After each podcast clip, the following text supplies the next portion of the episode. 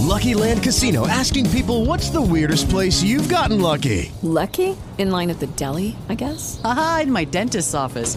More than once, actually. Do I have to say? Yes, you do. In the car before my kids' PTA meeting. Really? Yes. Excuse me, what's the weirdest place you've gotten lucky? I never win and tell. Well, there you have it. You can get lucky anywhere playing at LuckyLandSlots.com. Play for free right now. Are you feeling lucky? No purchase necessary. Void where prohibited by law. 18 plus. Terms and conditions apply. See website for details.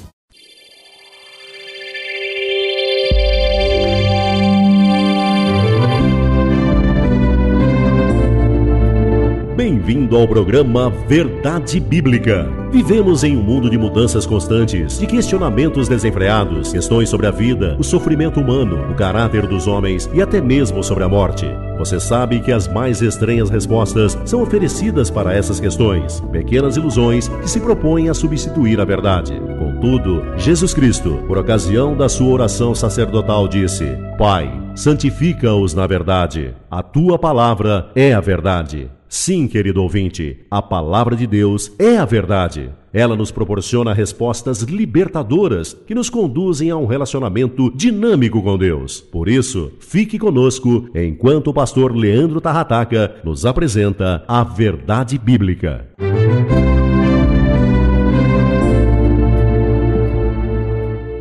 Você já deve ter ouvido a história conhecida de um jovem que comprou um jumentinho de um pastor.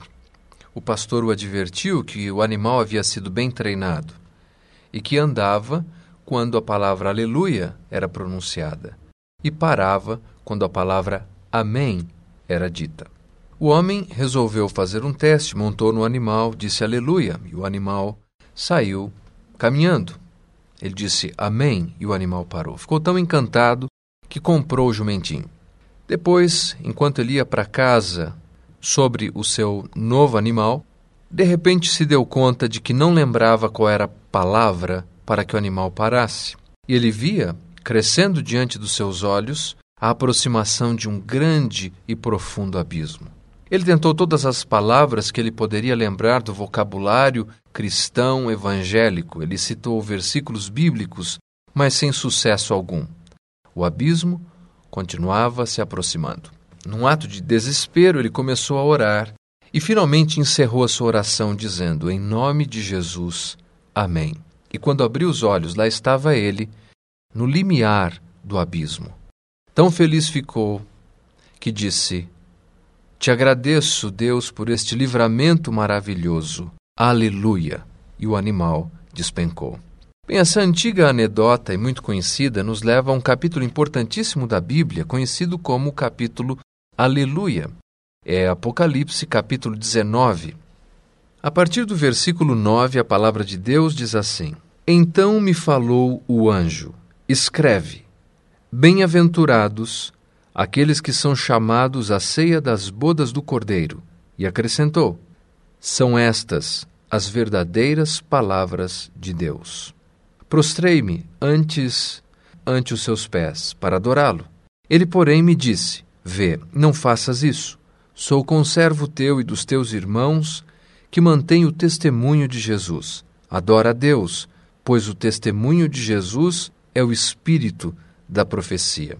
O capítulo 19 de Apocalipse, a palavra Apocalipse significa revelação, é um capítulo muito interessante. Ele é dividido em vários blocos que nos apresentam esta expressão de louvor a Deus. Nós temos em Apocalipse 19, de 1 a 5, o primeiro grupo de aleluia pelos juízos de Deus. Observe.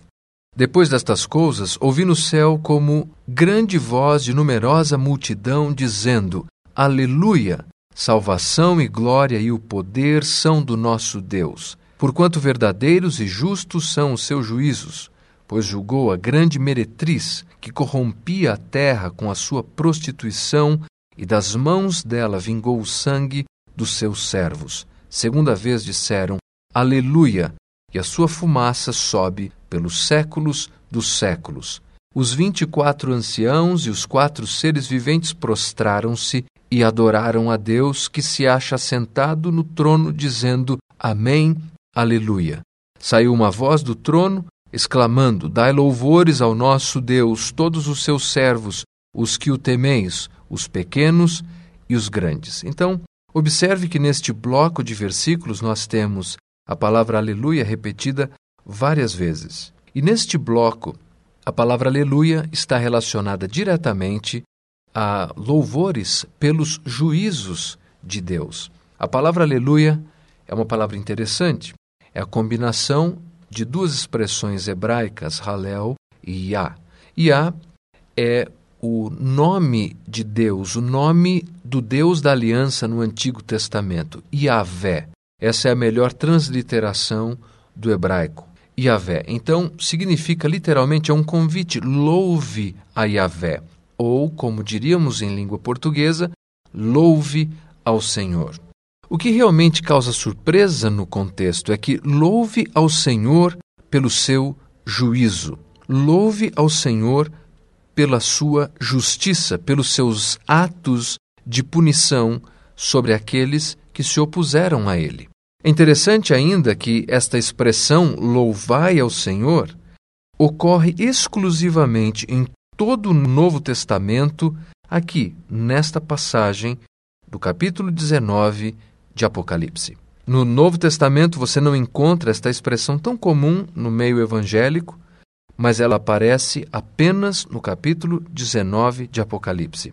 E no primeiro bloco, ela aparece não no contexto de alguém ter prosperado, não no contexto de alguém ter recebido uma bênção especial de Deus, uma cura ou um grande livramento, por assim dizer, mas ela acontece no contexto em que Deus exerce o seu juízo.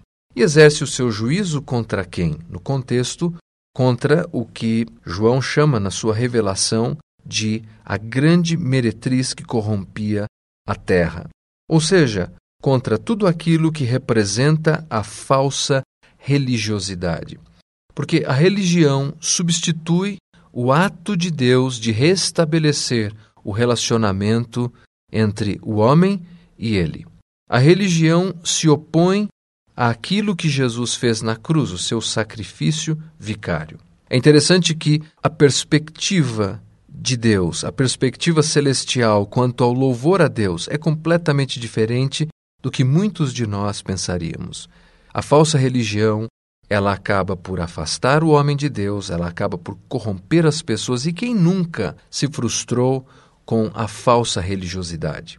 Mas haverá um dia, de acordo com Apocalipse 19, quando Deus exercerá o seu juízo e Deus punirá de tal maneira a falsa religião que o versículo 3 nos diz: Aleluia, louve a Deus, e a sua fumaça sobe pelos séculos dos séculos, quer dizer, será tão consumida pelo fogo divino, pela justiça divina, que a sua fumaça permanecerá subindo pelos séculos dos séculos. Uma cena assustadora. E depois nós temos em Apocalipse, capítulo 19, versículos de 11 a 18, uma expressão também interessante que fala a respeito de juízo novamente, quando Deus convida todas as aves dos céus para se alimentar dos reis e soldados e cavalos. Então, no primeiro bloco, o juízo de Deus vem sobre a falsa religião. No terceiro bloco deste capítulo 19, o juízo de Deus vem sobre o poder temporal político que se opõe a Cristo. E no meio disso tudo nós temos o que chamamos de a ceia do Senhor. Mas não sei se teremos tempo para ver tudo isso. No entanto, observe ainda o seguinte: Aleluia pelos juízos de Deus, capítulo 19, versículos de 1 a 5. Três palavras saltam os olhos logo no início do capítulo 19 de Apocalipse. Diz assim: A salvação, a glória, o poder são do nosso Deus. A salvação pertence a Deus. Algumas vezes nós pensamos que temos capacidade para algum tipo de auto-resgate espiritual, mas nós não temos, porque o texto de Apocalipse diz que a salvação pertence ao Senhor. É como se imaginássemos que estamos todos completamente perdidos no oceano e estamos prontos para nos afogarmos. Duas verdades práticas: não podemos salvar uns aos outros e não podemos nos salvar. Precisamos de alguém que venha, que seja o nosso Salvador. Muito bem, a Bíblia nos apresenta a Deus como sendo este Salvador. Então o texto começa dizendo: Aleluia, louve ao Senhor, porque a salvação pertence a Ele. A salvação que pertence a Deus, ou seja, o livramento que pertence a Deus, nos é comunicado através de Sua graça e bondade infinita. Mas o texto ainda nos diz que a glória pertence a Deus. A palavra glória remonta ao Antigo Testamento, quando, sobre a Arca da Aliança, uma revelação visível se manifestava. Uma manifestação de luz que podia ser percebida, aquilo era chamado de Shekinah, a glória visível de Deus.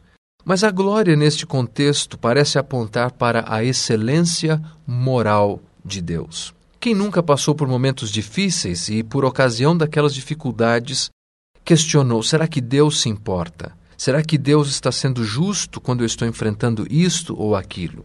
E a resposta é: Deus se importa, Deus é bom, Deus é justo. O contexto todo nos fala a respeito desta justiça de Deus. A glória de Deus nos fala da excelência moral de nosso Deus e Salvador. Por isso nós podemos confiar nele, seja qual for a circunstância que estamos enfrentando. Quando olhamos para a história, para os fatos que já aconteceram, a excelência moral de Deus, a glória de Deus se revela. Quando olhamos para o presente, a glória de Deus se revela. E Apocalipse 19, que aponta para um evento futuro, nos garante: a glória de Deus se manifestará. A glória pertence a Ele, a excelência moral de Deus. Mas se Deus possuísse salvação, possuísse excelência moral, mas não tivesse poder para levar a termo seu projeto, então não teríamos muita esperança. Mas o texto nos diz que a salvação, a glória e o poder são do nosso Deus. O poder refere à capacidade de Deus de levar a termo os seus projetos. Quer dizer que eu e você podemos confiar em Deus, porque a salvação pertence a Ele, mas também porque a glória pertence a Ele, a excelência moral do seu caráter, e o poder, Ele tem o poder para garantir tudo aquilo que tem prometido. Então, quando Deus nos diz que providenciou um Salvador, nós podemos, pela fé, aceitar isso. A salvação, então, deveria produzir gratidão em nossos corações. A glória de Deus deveria produzir reverência e o poder deveria produzir confiança. Nestes dois blocos de juízos, como vimos, contra a falsa religião, contra o poder político que se opõe a Deus, nós encontramos no meio um momento especial chamado de a ceia do Cordeiro. E nesta ceia percebemos algumas coisas. No versículo 7, a palavra de Deus diz assim: Alegremo-nos, exultemos quer dizer que eu e você podemos ter alegria em Cristo. E se Cristo não nos der alegria, nada mais neste mundo poderá nos dar. O texto nos fala das bodas do Cordeiro, o amor e a comunhão que temos em Deus. E o versículo 8 fala de nossa resposta, atos de justiça. Fidelidade.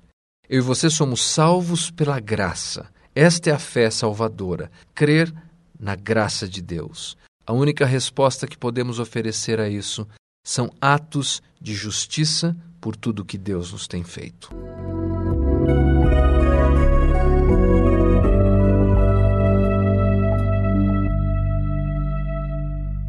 Nada como ouvirmos a palavra de Deus. Ela nos encoraja, nos fortalece, nos desafia, mas muito mais que isso, ela nos expressa a vontade de Deus. Contudo, é possível que você tenha dúvidas a respeito de algum assunto bíblico ou apenas almeje mais conhecimento.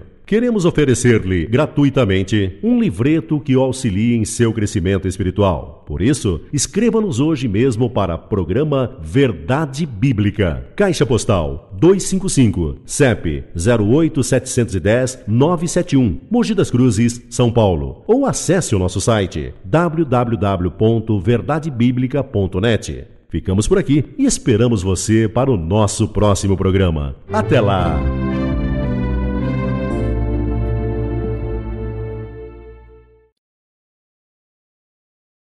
Lucky Land Casino asking people what's the weirdest place you've gotten lucky? Lucky? In line at the deli, I guess? Aha, in my dentist's office. More than once, actually. Do I have to say? Yes, you do. In the car before my kids' PTA meeting. Really? Yes. Excuse me, what's the weirdest place you've gotten lucky? I never win and tell. Well, there you have it. You can get lucky anywhere playing at LuckyLandSlots.com. Play for free right now. Are you feeling lucky? No purchase necessary. Void where prohibited by law. 18 plus. Terms and conditions apply. See website for details.